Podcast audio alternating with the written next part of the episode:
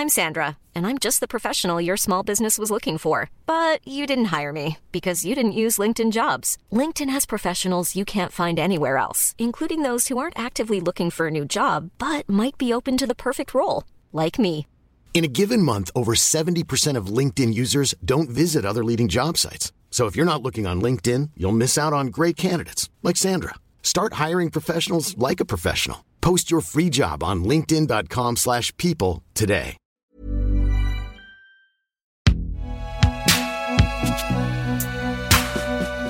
Une production Binge Audio, évidemment.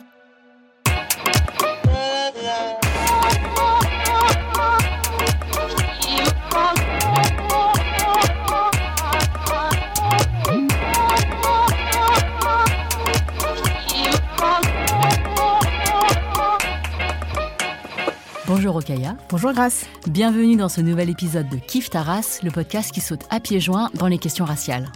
Comme vous le savez, dans Kif Taras, nous parlons sans complexe euh, d'arabes, d'asiatiques, de roms, de noirs, de blancs, de musulmans, de juifs. Et aujourd'hui, euh, nous allons aborder un sujet très particulier qui a trait au territoire et à la géographie. Depuis septembre 2018, nous enregistrons notre podcast depuis Paris. Paris, c'est aussi notre ville. Euh, pour bien des raisons, Paris resplendit dans le monde. Elle est mondialement admirée et connue comme la ville lumière, la capitale de l'amour.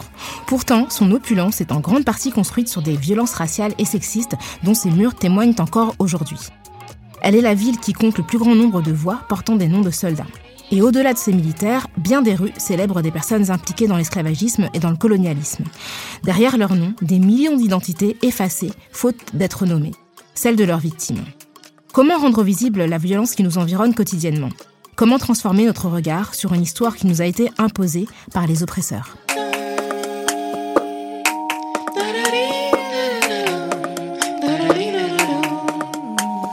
Pour répondre à ces questions, nous avons invité aujourd'hui Someboy Vrai Nom.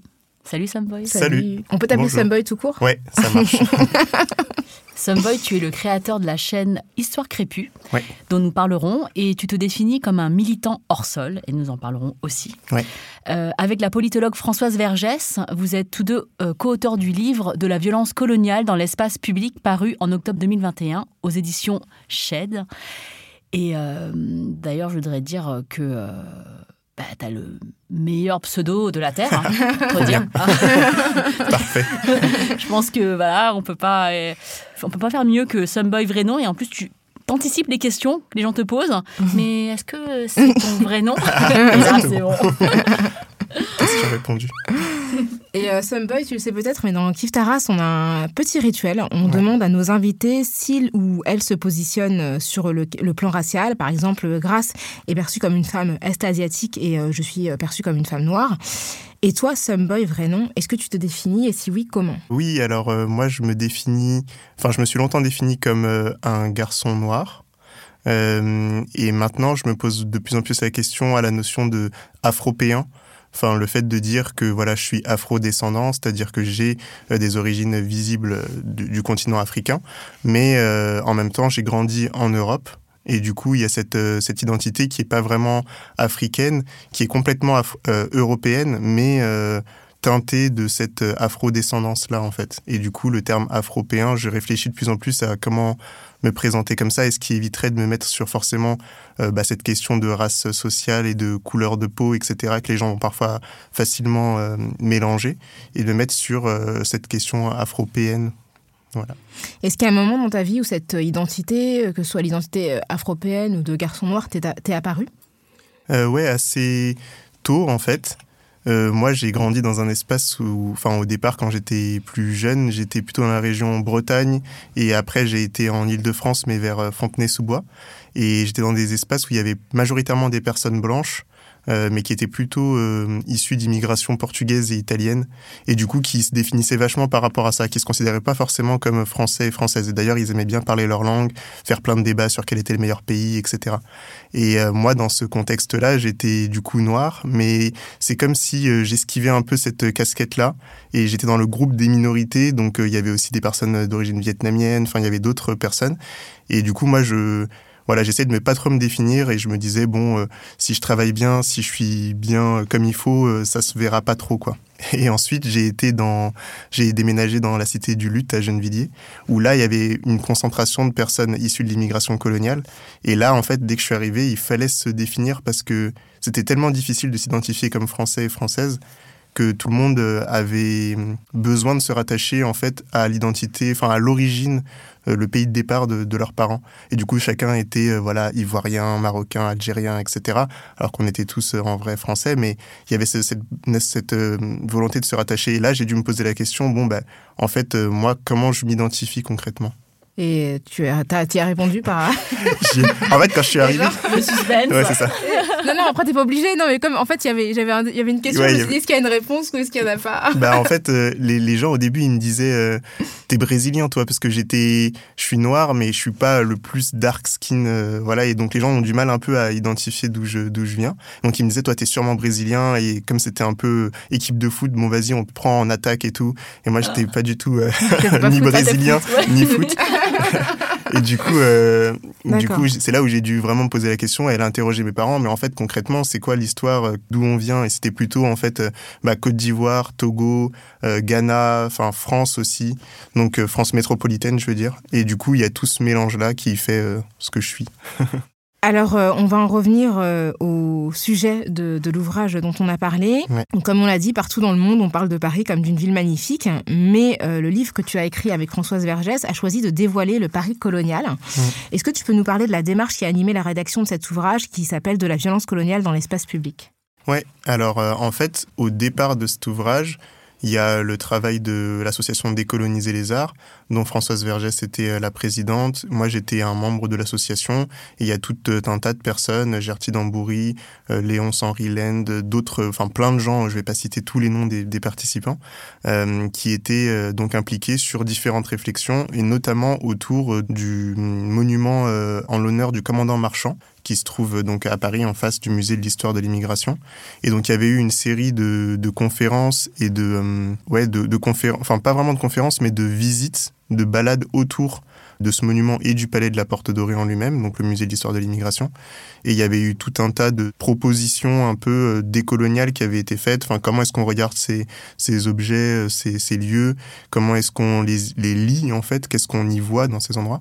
Et donc euh, ça, ça avait été suivi par Lydia Amarouche, qui est donc la fondatrice, une, enfin, ouais, la fondatrice de la maison d'édition Shed Publishing, qui ensuite moi m'a contacté, a contacté aussi Françoise pour euh, justement réaliser un ouvrage autour de cette question, de ce triangle-là, euh, donc euh, du Palais de la Porte Dorée, le monument qui est dans le 12e arrondissement de Paris. Exactement, qui est dans le 12e arrondissement de Paris.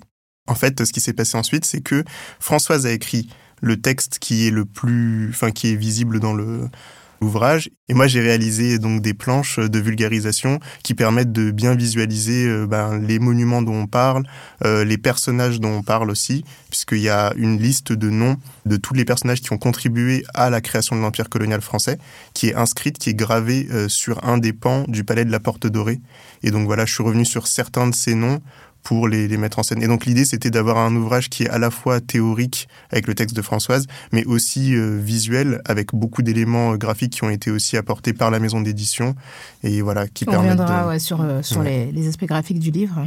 C'est un ouvrage qui est important parce que je pense que de nombreux et nombreuses Parisiennes, Parisiens ne connaissent pas l'existence du Musée national de l'histoire de l'immigration et qui ne connaissent pas l'histoire derrière ce bâtiment euh, qui peut paraître joli euh, de l'extérieur parce que c'est un grand bâtiment avec de la pierre et des sculptures. Enfin, donc, mhm. si on ne sait pas à quoi c'est, pourquoi c'est là, bon, on peut se dire que c'est un bâtiment comme un autre, mais ce n'est pas le cas. Et donc, c'est ce que vous expliquez dans ce livre.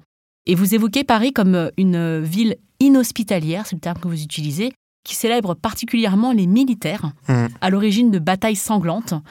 Est-ce que tu peux nous rappeler dans la conception ce qui valorise la suprématie blanche et l'effacement des femmes dans, la ville? Alors, euh, mais du coup, je, reprécise pour les, le texte, c'est vraiment le texte de Françoise mmh. euh, avant tout. Et en fait, euh, ce qu'on voulait dire, enfin, ce qui était dans l'idée, en tout cas, quand on a conçu et pensé le, le livre, c'était effectivement de présenter à quel point la présence de ces militaires était visible à quel point ils étaient, leur mémoire était célébrée dans l'espace public sans que cela euh, ne soit hum, réellement euh, explicité et vulgarisé pour le grand public. C'est-à-dire que tu, on voit les statuts, on passe devant tous les jours, mais il n'y a pas réellement de médiation qui nous permet de comprendre quels sont les enjeux, qu'est-ce que cette personne a fait. On le voit du coup, on s'arrête à cette idée que voilà un héros euh, français on s'imagine que ce sont des combattants pendant sûrement les guerres mondiales. On se dit, bon, voilà, euh, Gallieni, sûrement un, héros d'une guerre mondiale, Marchand, sûrement un héros d'une guerre mondiale, etc. Et on a assez peu de, d'informations visibles. Alors après, quand on regarde le monument marchand, on voit très vite qu'il y a des tirailleurs sénégalais et qu'en fait, c'est un monument à la gloire d'une, d'une mission coloniale. Mais voilà, il y a cette question-là et l'absence de femmes qui est un problème en général dans la statuaire française et qui est lié aussi à ce mode de, de représentation et de glorification, de mise en mémoire du récit euh, national et qui fait qu'il y a très peu de place faite aux femmes pour l'instant. Après, il y a une question de est-ce qu'on veut ajouter des statuts euh, qui mettent euh, en valeur des femmes. Enfin, c'est pas forcément ce qu'on propose dans le livre du tout. Je dois aussi dire qu'il y a eu une statue euh, de Joséphine de Beauharnais, par exemple, qui était, euh, du coup, je crois que c'est en Martinique. C'est en Martinique. Ouais, voilà. Et qui a été déboulonnée. Enfin, il y a une statue de femme qui, pour le coup, elle était a été rattachée. Décapitée. Ouais, ça a décapité. Mais je crois qu'ensuite, elle a été elle aussi a été déboulonnée plus déboulonnée. récemment. En fait, elle a Ouais, été décapitée au début des années euh, 90, Ouais. donc bien avant. euh, Bien avant cancel bouquins. culture. Voilà, voilà. On pourra y revenir. ouais. Mais euh, voilà, ça fait longtemps en fait qu'elle pose problème. Ça. Joséphine de Beauharnais, qui était l'épouse de Napoléon. Voilà. Et du coup, pour dire aussi, il suffit pas forcément d'avoir ces statuts de femme. femmes euh, pour qu'elles ne posent pas problème. Enfin, voilà. Le sous-titre du, du livre, c'est Visite du triangle de la Porte Dorée. Donc, Mhm. il s'agit, selon vos termes, euh, d'un atelier colonial in situ, qui est dans le 12e arrondissement de Paris, donc euh, comme nous venons de le dire. Est-ce que tu peux nous dire, tu as commencé à le faire, mais nous dire quels sont les mo- monuments qui sont étudiés et quelle est leur euh, signification? Alors, en fait, il y a donc le monument en l'honneur de la mission Marchand. C'est un monument assez grand. Euh, sur lequel on peut voir euh, une sorte de... C'est une fresque, en fait, sur laquelle on peut voir six colons et six euh, africains. Donc, il y a des tirailleurs sénégalais et des porteurs qui sont, en fait, en route sur le long de l'itinéraire de la mission Marchand. Donc, la mission Marchand, ça part de... Alors, la ville de départ, je crois que c'est Loango, mais je suis plus sûr. En tout cas, ça part du Congo, enfin de, de, l'Afrique équatoriale française à ce moment-là, et ça remonte en essayant de rejoindre le Soudan. Le Et en- Soudan, à l'époque, c'est enfin, c'est le Mali, c'est le Mali d'aujourd'hui. Non, c'est pas le, Soudan, français, mais c'était ouais, ce qu'on Le- appelle maintenant Soudan. ouais. Enfin, le vrai Soudan. Ouais, voilà. Ah ouais, en fait, colons, là, nous là. les, les noms changent en fait. tout Soudan. C'est ça. À l'époque, le Mali s'appelait Soudan français, Ouais, ouais. mais c'est pas ce territoire que la mission cherche à cherche à rejoindre.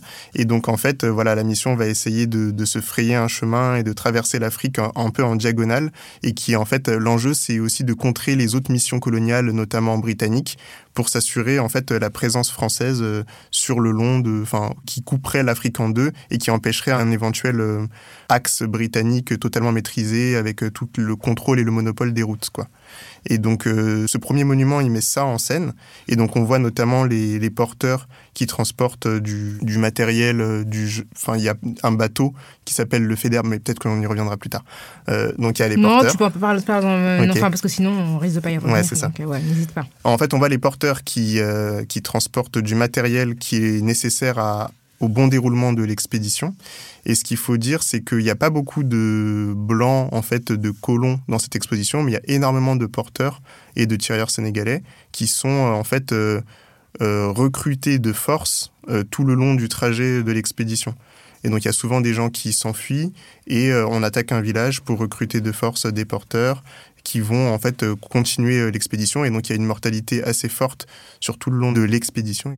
Et au final, euh, cette expédition est très médiatisée en France comme quelque chose de vraiment glorieux et d'héroïque. Et donc Marchand devient une des figures du récit national français, donc un héros colonial qui a permis justement cette conquête de cette partie de l'Afrique, qui est donc pas une conquête militaire euh, violente avec euh, des armées qui envahissent, mais qui est plutôt une conquête d'exploration où ils font signer différents traités à différents groupes qu'ils rencontrent sur place, tout en ayant beaucoup de porteurs qui meurent. Ouais, c'est ça. C'est que la violence, elle est quand même sur le- l'exploitation des, des personnes, Des qui- accompagnent en fait l'invasion. quoi.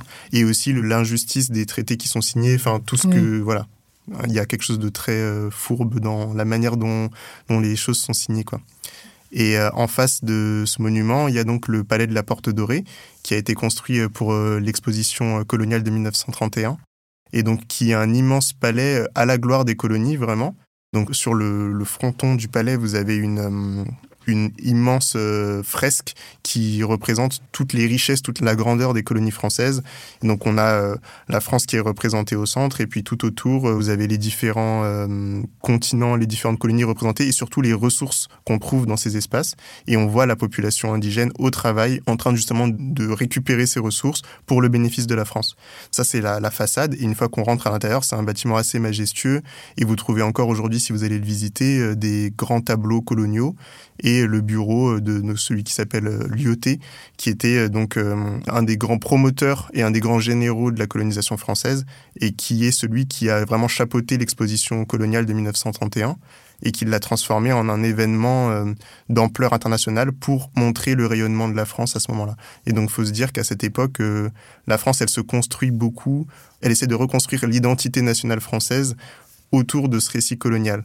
Euh, les gens n'y adhèrent pas forcément a priori, mais il y a toute cette, euh, cette, propagande qui est mise en place par le gouvernement et le parti colonial pour faire adhérer la population française à l'idée euh, coloniale. Et donc là, quand on leur montre voilà, la grandeur dans, ce, dans cet énorme palais, bon, bah, les gens trouvent ça chouette. quoi. Ce qui est saisissant dans, à la lecture de votre ouvrage et c'est que c'est comme une euh, visite guidée non officielle euh, du palais de la Porte Dorée et des monuments euh, qui sont alentours. Moi, j'ai été hein, dans. Euh, j'ai déjà fait une visite avec une classe, un, groupe scolaire dans le palais de la Bordeaux. C'est pas du tout ce qu'ils disent. Hein. Ouais. c'est sûr que c'est pas. c'est pas le récit officiel. Hein. Non. et donc, je trouve ça vraiment important que d'écouter, enfin, de, lire et d'écouter en fait ce que ce que toi tu dis, ce que Françoise mm. Vergès elle elle apporte euh, et de nombreuses personnes hein, qui déconstruisent donc euh, les, les, les symboles parce qu'en fait c'est c'est ce qui est flagrant, c'est la perpétuation euh, de la violence physique euh, mmh. et symbolique de l'époque dans ces symboles qui nous restent dans l'espace public et qui, qui continuent de porter ces, valeurs de domination, ces valeurs d'exploitation, ces valeurs d'extraction, enfin voilà, euh, de, tout ce que la colonisation représente. Tu parles de, euh, euh, des fresques, des bas-reliefs. Et d'ailleurs, dans, le livre, vous avez euh, reproduit donc le travail de l'artiste Minuit, qui a modélisé donc les, les, les, bas-reliefs sur, enfin, en 3D. Et donc, on voit bien, on peut zoomer, tout ça, c'est génial. Enfin, génial. C'est important de regarder ce, qui, ce qui est reproduit. Est-ce que tu peux nous parler de l'allégorie de la France, en fait, de ce qu'on voit, qui, comment est représentée la France et comment sont représentées les colonies mmh. dans ces bas-reliefs et qui vraiment enfin, c'est vraiment le, prolongement de, de, l'image qu'on a aujourd'hui de, la relation de la France avec ses ex-colonies. Ouais, ouais. Bah, comme je disais, il y a cette euh, représentation, donc euh, la France euh, sous forme d'une femme, Athéna, qui est rayonnante et qui qui en fait est une allégorie, ouais, c'est une allégorie de la France, enfin c'est l'allégorie de la République, voilà. Et mais conquérante quand même. Athéna, c'est pas n'importe ouais, voilà, c'est ça, c'est pas mm. n'importe quelle, c'est pas n'importe quelle déesse quoi. Mm c'est comme s'il n'y a pas besoin de représenter euh, la population française. Enfin, on a cette, euh, cette allégorie. Et ensuite, tout vient à elle ou tout est apporté à elle par le travail acharné euh, décolonisé qui sont donc mis au même plan que les ressources naturelles. Donc, il y a les ressources et les êtres humains qui sont euh, le, le fruit de l'exploitation coloniale et qui sont comme euh, naturellement euh, dus à la France, enfin qui envoient voilà. Et donc j'ai pas parlé du troisième monument qui est justement cette Athéna qui fait le triangle parce qu'on a parlé donc du, du monument à Marchand, le palais de la Porte Dorée et la statue d'Athéna qui fait le, le bout du triangle qui représente donc cette France dominante. Et oui, donc dans les représentations, on a toujours ce, ce rapport où les colonisés sont ouais, au même niveau que les ressources, et ça pose la question de l'écologie décoloniale, dont parle par exemple Malcolm Ferdinand, qui est euh, comment la colonisation est toujours une entreprise d'exploitation à la fois des sols et des peuples colonisés. C'est jamais simplement euh, on envoie la population colonisée euh, le territoire pour euh, se débarrasser d'une partie de la population française. C'est vraiment d'abord, on envoie la population, enfin on envoie un groupe de colons pour exploiter les ressources de ce territoire. Et du coup, on a besoin de soumettre la population locale et de la faire travailler pour cette exploitation qui rapportera à la métropole. Et c'est tout ça qu'on ressent dans la manière dont est représentée euh, la France sur le fronton, euh, par la statue et dans tout ce, dans ce triangle colonial en fait.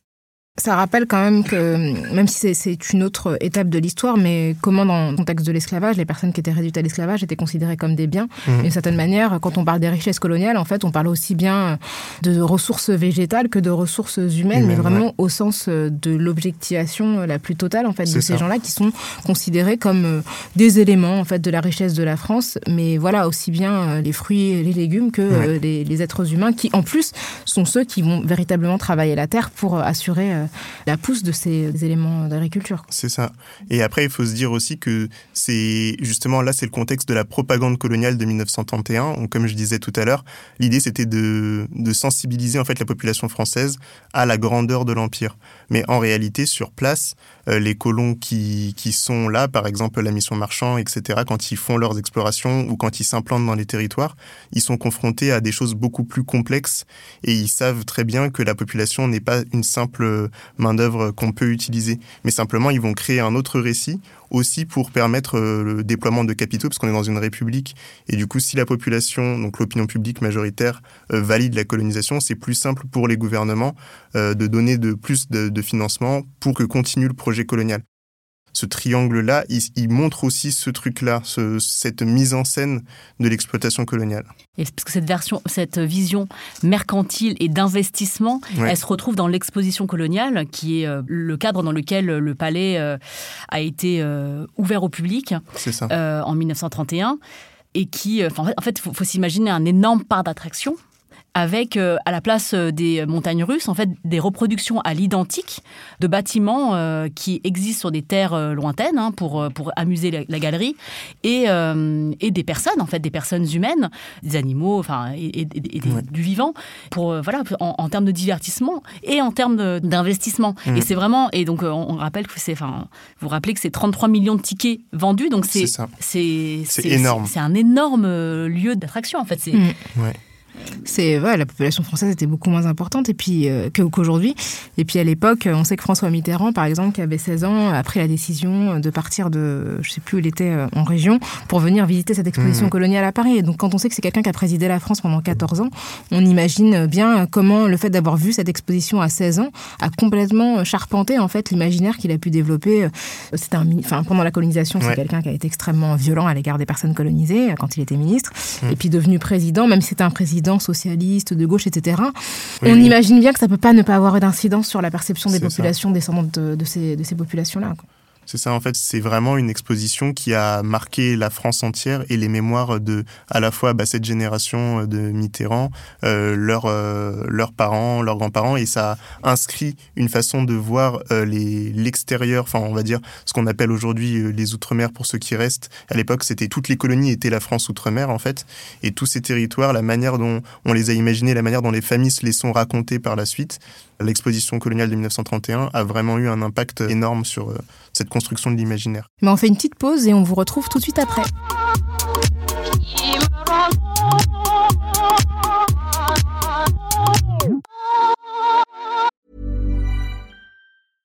Hiring for your small business? If you're not looking for professionals on LinkedIn, you're looking in the wrong place. That's like looking for your car keys in a fish tank. LinkedIn helps you hire professionals you can't find anywhere else, even those who aren't actively searching for a new job but might be open to the perfect role. In a given month, over 70% of LinkedIn users don't even visit other leading job sites. So start looking in the right place. With LinkedIn, you can hire professionals like a professional. Post your free job on linkedin.com slash people today.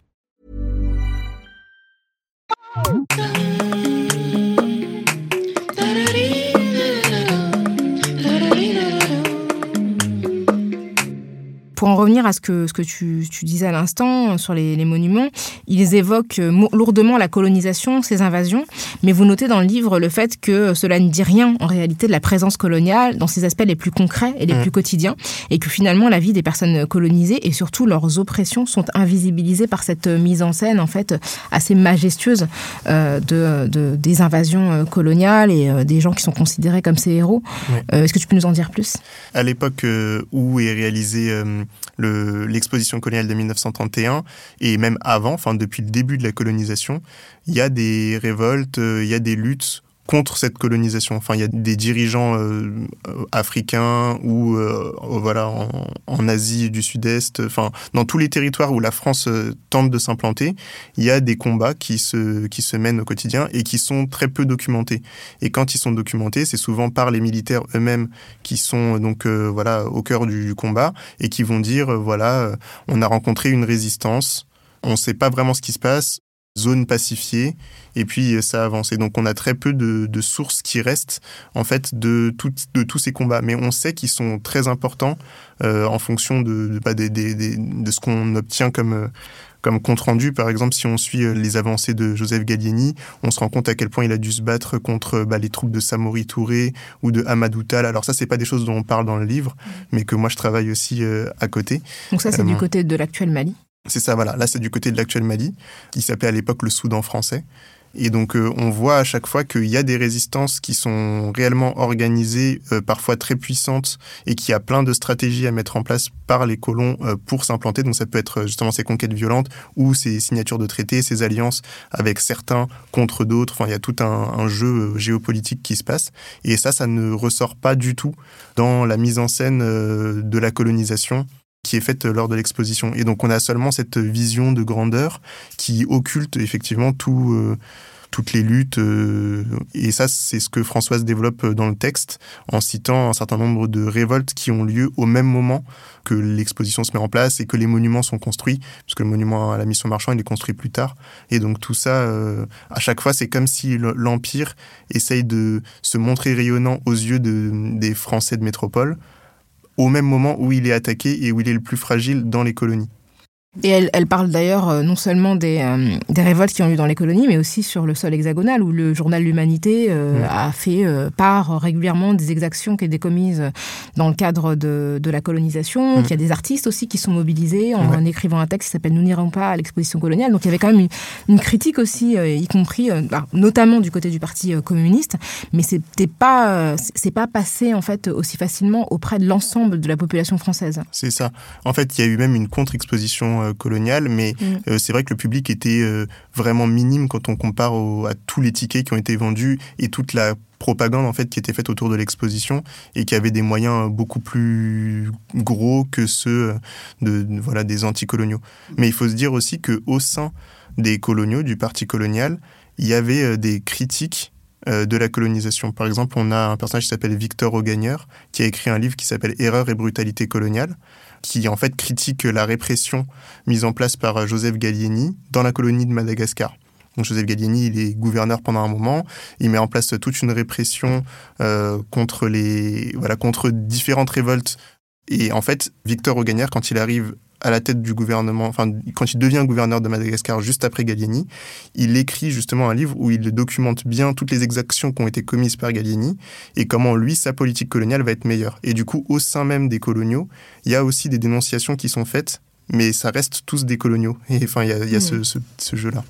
Moi, je, je, ressens vraiment que l'effacement et cette mise en scène, la, glorification euh, de la colonisation, elle peut être mise en parallèle avec ce que nous vivons avec euh, l'héritage du racisme aujourd'hui. Hein. C'est-à-dire que au centre des récits, il y a toujours euh, une seule partie c'est-à-dire euh, les colons, euh, mm. l'œuvre euh, colonisatrice, la mission civilisatrice comme elle était appelée, on efface continuellement ce qui est fait autour, les, les, les résistances, les, les, les, reconstructions. Les... Moi, ce que je, je trouve qu'aujourd'hui encore, on, on ressent cette nostalgie, tu mmh. sais, euh, de la splendeur. Parce qu'en fait, comme on n'a qu'une partie de l'histoire, hein, aujourd'hui aussi, on n'a qu'une partie euh, de la population qui s'exprime, à, qui il manque cette grandeur d'antan. Mmh. C'est pas toute la population française qui ressentait ça, mais aujourd'hui, c'est celle-là qu'on entend, en fait. Mmh. C'est celle-là qui, qui va s'étaler dans les journaux, ou certains journaux.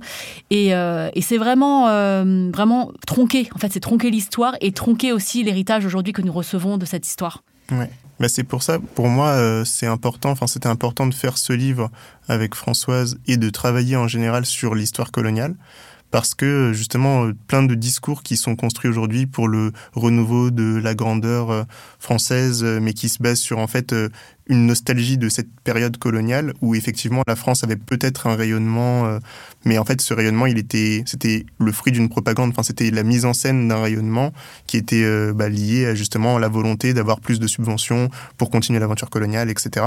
Et en fait pour moi le fait de bien comprendre et connaître ce qui se passe à l'époque coloniale, et notamment les guerres qu'il y a au sein du parti colonial entre les différents courants, etc.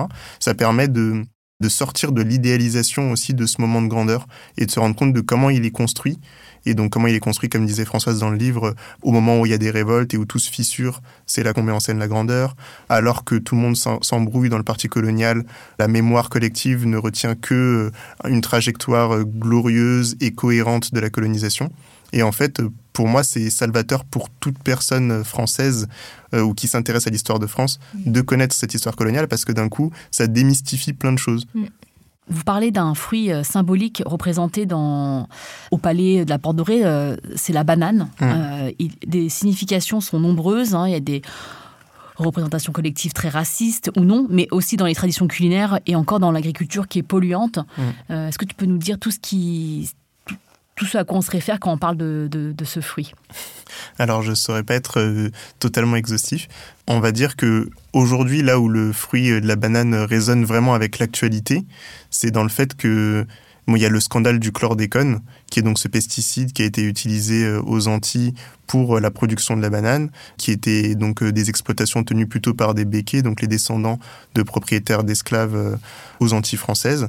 Et donc en fait, comment le gouvernement a soutenu l'usage de ce pesticide alors qu'il était interdit en métropole, juste pour le développement de la filière de la banane aux Antilles et pour que cela rapporte en fait aux béquets qui sont de toutes les manières privilégiés enfin par le gouvernement depuis l'abolition de l'esclavage aux Antilles. La banane aujourd'hui, il y a ce phénomène qui fait que c'est un enjeu central des luttes euh, à la fois écologiques et euh, des luttes d'outre-mer euh, en général et antiracistes. Et déjà à l'époque, c'était un produit qui était bah, justement un des... C'était le produit exotique qui vient des colonies et qui participe à ce qu'on enfin à la manière dont on construit l'idéal des colonies, la richesse qu'elles rapportent, l'exotisme en général. La banane, c'est tout ça. Et oui, je sais pas. non, il y a plein de choses autour de la banane. C'est qu'effectivement, il y a toutes les représentations racistes qui existent aujourd'hui. Ces bananes qu'on brandit à la figure de personnalité publique. La banane, ceinture de banane de Joséphine Baker, c'était c'était pendant la période coloniale. Hein. Elle est arrivée en France en 1925. Et effectivement, c'est tout, tout, ce côté de pollution, mais c'est vraiment le fruit exotique euh, par excellence. Et ce que dit le texte de Françoise aussi, c'est le symbole de la colonisation, par exemple, et de l'impérialisme. La manière dont les, bon, les États-Unis ont, ont soutenu des régimes euh, en Amérique latine, des républiques républiques euh, bananières. Mm. Enfin, ça vient aussi de cet impérialisme-là qui a mis en place des régimes euh, dictatoriaux. Donc, euh, ouais, et, moi, ça m'inspire aussi le, le, fait de la dispo. C'est-à-dire que la, banane, pour les Français et les Françaises aujourd'hui, mm. c'est le fruit qui est tout le temps sur les étals. C'est-à-dire que tu vas au marché, tu as forcément de la banane. Saison, pas saison. et, moi, je suis même pas sûre qu'on pense que c'est un fruit exotique. On a l'impression que ça pousse ici. Moi, mes enfants, à un moment, ils ont dessiné des, des pommiers avec des bananes dedans. C'est-à-dire qu'ils n'ont ah jamais vu une banane, un bananier, tu vois. Et, et, pourtant, ils, s'imaginent que c'est un fruit qui pousse dans le jardin, en fait, quoi. Ça fait tellement partie de notre quotidien qu'on sait même plus l'histoire que, que ça. Ouais. Ouais, ouais, ouais, qui est même transporté en fait du continent africain vers les Amériques.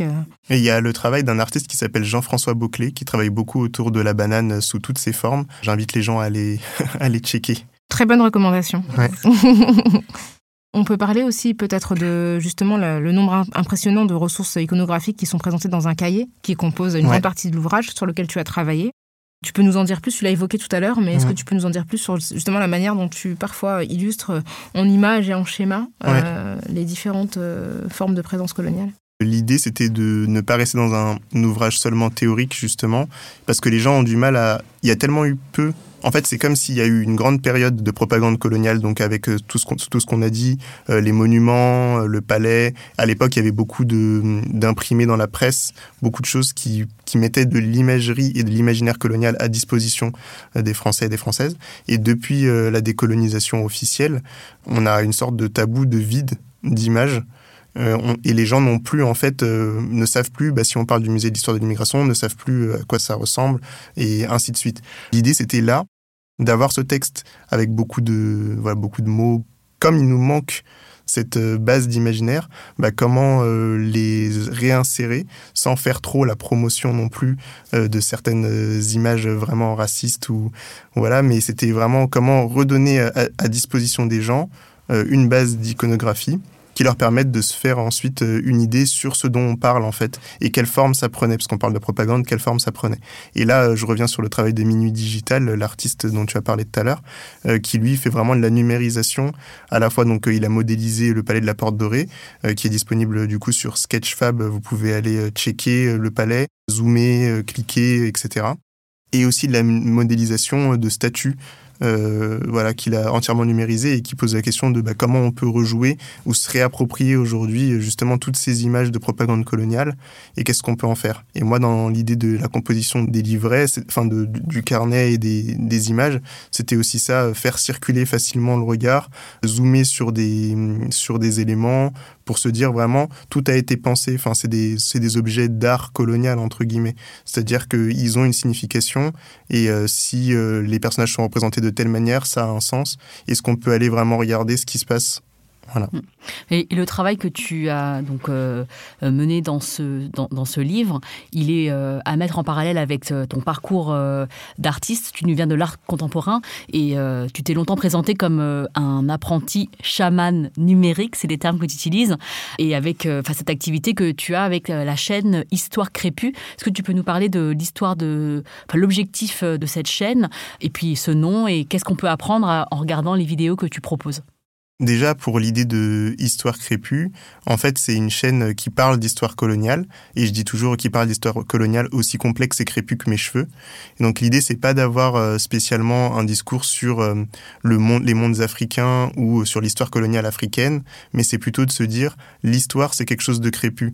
C'est quelque chose euh, qui est pas, tu peux pas lisser l'histoire pour expliquer, voilà la trajectoire lisse de tel personnage. En fait, il y a toujours de la complexité et beaucoup de complexité. Et notamment quand on parle d'histoire coloniale. Et c'est cette idée-là qu'il y a dans Histoire crépue.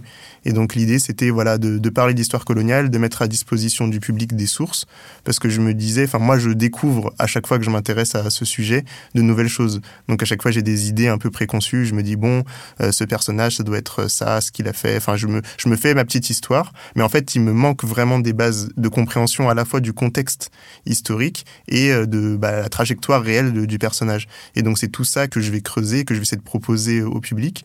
Et en fait, ça permet aussi de comprendre l'histoire de France parce que l'histoire coloniale, elle se passe à un moment où c'est la Troisième République, enfin notamment ce qu'on appelle le second empire colonial français. Et donc tout ce qui est euh, bah, justement en Afrique, euh, la colonie d'Indochine, tout ça, ça se passe dans le second empire colonial français. Et en fait, c'est un moment où euh, la troisième république se met en place et essaye de se constituer, enfin de se construire une légitimité et de construire une identité nationale forte. Et donc, dans cette construction d'identité, dans cette construction de ce qu'est la République, et eh ben, le projet colonial est extrêmement important. Et du coup, approcher ou découvrir ce projet colonial, ça nous permet de comprendre euh, aussi vraiment l'histoire de France. Quoi. Alors, comprendre l'histoire de France, il y a un monsieur qui n'est pas tout à fait d'accord avec euh, ta manière euh, de l'aborder. Je te propose qu'on l'écoute. Nous serons intraitables face au racisme, à l'antisémitisme et aux discriminations. Et de nouvelles décisions fortes pour l'égalité des chances seront prises. Mais ce combat noble est dévoyé lorsqu'il se transforme en communautarisme, en réécriture haineuse ou fausse du passé. Ce combat est inacceptable lorsqu'il est récupéré par les séparatistes. Je vous le dis très clairement ce soir, mes chers compatriotes. La République n'effacera aucune trace ni aucun nom de son histoire. Elle n'oubliera aucune de ses œuvres. Elle ne déboulonnera pas de statues. C'est le discours officiel, vous l'avez reconnu, d'Emmanuel Macron, 14 juin 2020. Donc on était euh, en pleine vague euh, Black Lives Matter. Et il y a eu euh, une recrudescence de revendications qui étaient déjà existantes, notamment de déboulonner un certain nombre de statuts. Monsieur le Président n'a pas l'air tout à fait d'accord avec ce discours qu'il analyse comme étant séparatiste et haineux. Dans votre livre, on peut lire la décolonisation ne peut s'arrêter à la dénonciation. Mmh. Quelle forme peut prendre justement cette décolonisation euh, de l'espace aujourd'hui, euh, qu'il s'agisse de l'espace public euh, ou des musées? Déjà, je dirais, dans l'espace public, il y a la question du coup du déboulonnage qui se pose donc par rapport à, certains monuments et il faut voir au cas par cas. il y a des statues qui sont par exemple, je sais pas, je pense à la statue du, du général Mangin, qui est le général de la Force Noire, c'est-à-dire celui qui a convaincu le gouvernement français d'utiliser des tirailleurs sénégalais dans la Première Guerre mondiale puis Seconde Guerre mondiale. C'est une statue qui est très proche de la statue de Joseph Gallieni près des Invalides. Elle est très bien vulgarisée. Quand on regarde la statue, on comprend ce qu'a fait Mangin. On comprend son histoire et pourquoi il est mis en scène. Donc il y a une question, par exemple, qu'est-ce qu'on veut faire de cette statue, sachant qu'elle est assez bien explicitée. Il y a le, le monument au commandant marchand, qui est donc celui dont on parle dans le livre, qui est en face du musée de, l'histoire euh, de l'immigration. Et lui, il y a aussi une, une, plaque qui explique ce à quoi sert ce monument, mais c'est pas extrêmement compréhensible. Et surtout, il faut dire que le monument a déjà été déboulonné en réalité en 1883. Donc il y a eu un attentat à la bombe sur le monument. 1983. 1983. Excuse-moi, j'étais trop parti dans l'histoire coloniale. Là. ouais, t'étais dans la Troisième République ah, ouais. à fond. 1983, donc euh, il a déjà été dynamité à la bombe par un mouvement qui s'appelle l'Alliance révolutionnaire Caraïbe. Et, euh, et en fait, cette, ce dynamitage n'est pas inscrit dans l'histoire, enfin dans le monument et dans son histoire. C'est-à-dire qu'aujourd'hui, quand vous voyez le monument, si vous n'allez pas faire une recherche euh, vraiment de militants euh, hyper profonde pour trouver euh, cette archive du journal du Monde qui raconte le dynamitage, bah, il n'y a rien quasiment qui existe.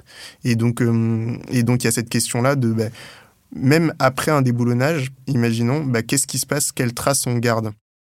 Ça, c'est la question du déboulonnage. Ça se pose donc quel statut éventuellement visé ou quel monument éventuellement visé, au cas par cas, vraiment se renseigner sur l'histoire, quelle est la légitimité de ce déboulonnage, et ensuite, déboulonnage fait, bah, qu'est-ce qui se passe, qu'est-ce qui reste dans la mémoire. Et par exemple, les militants et militantes euh, en Martinique qui ont déboulonné la statue de Schulcher ou les statues de Joséphine ou euh, de Denambuc euh, ont euh, parfois créé des jardins à la place de, de la statue. Donc la question aussi de se réapproprier le sol, notamment le sol pollué par le chlordécone, etc. Donc là, voilà, se réapproprier approprier cet espace public.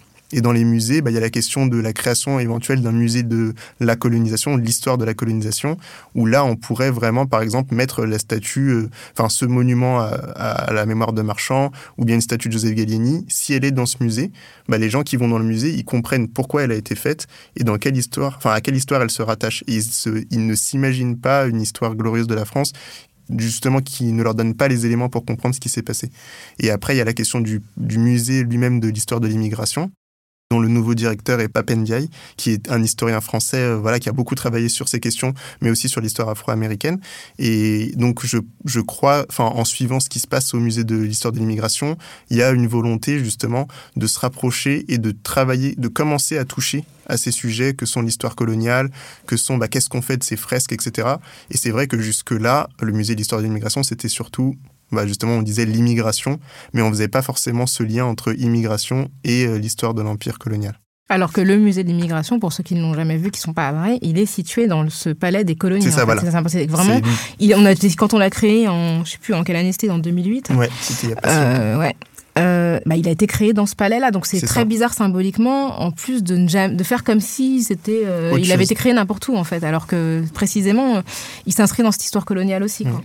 Et moi, je suis venue euh, à l'événement que vous avez organisé pour le lancement du livre et euh, de la maison d'édition Shed Publishing. Et votre événement était intitulé, euh, je trouve bien nommé, Les statues meurent aussi. Et je pense que c'est une autre manière d'apprendre, de continuer à apprendre sur l'histoire de nos terres mm. et de, de, continuellement en faire la faire nôtre. Et je trouve que, enfin, c'est hyper. Un, ce que vous proposez dans ce livre, c'est ça va dans ce sens-là, ça va dans le sens de d'en savoir davantage sur nous et de l'inscrire dans l'héritage qu'on a reçu de l'histoire. Ouais. Et... Merci beaucoup. Oh, pardon. Ah, oui. pardon, pardon. J'allais juste... te. Ouais. vas-y, vas-y. Non, j'allais, j'allais dire par rapport à ce que disait Emmanuel Macron tout à l'heure, nous n'effacerons pas, parce que c'est souvent la crainte qui a lieu, enfin qui arrive euh, quand les gens entendent on va peut-être déboulonner une statue ou quoi. En fait, on a rarement autant parlé de ces personnages coloniaux que depuis qu'il y a des menaces de déboulonnage ou que depuis qu'il y a un déboulonnage. Et en fait, euh, c'est ça qu'il faut aussi se dire, c'est comment euh, ces personnages reviennent dans le discours, dans notre histoire, enfin dans notre euh, représentation de l'histoire plutôt. Moi, je pense que quand il y a tous ces sujets, toutes ces polémiques qui naissent, il faut le voir aussi comme une manière de se réapproprier le récit qu'on a de l'histoire de France et peut-être reconfigurer certaines choses qui ont été mises en avant, mais c'est jamais les effacer de l'histoire en fait. C'est simplement se demander qu'est-ce qu'on met en avant, pourquoi on le met en avant et qu'est-ce qu'on peut mettre d'autre en avant. On peut mettre en avant euh, l'histoire des ouvriers euh, en métropole au même moment plutôt que de mettre en avant Gallieni qui colonise. On peut mettre en avant les luttes paysannes au même moment. On n'est pas obligé de. Enfin voilà, il y a, y, a des priorités qu'on peut réimaginer qui correspondent à un projet de société euh, voilà contemporain. Oui, d'autant plus que les, les, statues et les rues dont le nom portait euh, celui de Philippe Pétain ont été débaptisés après la Deuxième Guerre mondiale. Et je pense que ça se fait. Voilà, ça se fait et tout le monde sait qui il est. C'est-à-dire que là, je veux dire concrètement, on, se, on, sait très bien qui il est, quel rôle il a joué dans l'histoire et ça ne l'a pas invisibilisé de l'histoire de France. Donc euh, c'est un faux débat en fait. Mm, mm. Mais tu devrais faire un cours particulier à Emmanuel Macron. J'espère. Merci beaucoup, euh, Someboy, d'être venu euh, aujourd'hui nous parler euh, du livre De la violence coloniale dans l'espace public, publié chez Shed Publishing, coécrit avec Françoise Vergès. C'est la fin de ce numéro de Kiftaras. N'hésitez pas à visiter l'Instagram et la chaîne de Someboy Vrenon Histoire crépue, énormément de ressources disponibles pour, euh, de manière hyper humoristique et pédagogique pour, pour continuer à, vous éduquer sur ces questions-là. Merci d'être venu. N'hésitez pas à nous faire part de vos opinions sur l'échange qu'on vient de mener. Si vous avez des commentaires, des questions, si vous êtes d'accord avec euh, Someboy ou si vous êtes... Euh, vous êtes Emmanuel Macron. N'hésitez pas, nous sommes euh, joignables à kiftaras@binge.audio ou bien sur les réseaux sociaux en suivant @kiftaras sur Twitter, sur Instagram et sur la page Facebook ou avec le hashtag Kiftaras. Kiftaras est un podcast produit par Binge Audio. La prise de son est aujourd'hui assurée par Elisa Grenet et la réalisation par Alice Ninin. Merci à Naomi Titi pour la production et l'édition de cet épisode et du podcast en général. On se retrouve dans 15 jours pour une nouvelle plongée dans les questions raciales. Merci Grâce. Merci Rokhaya. Merci. Merci. Merci.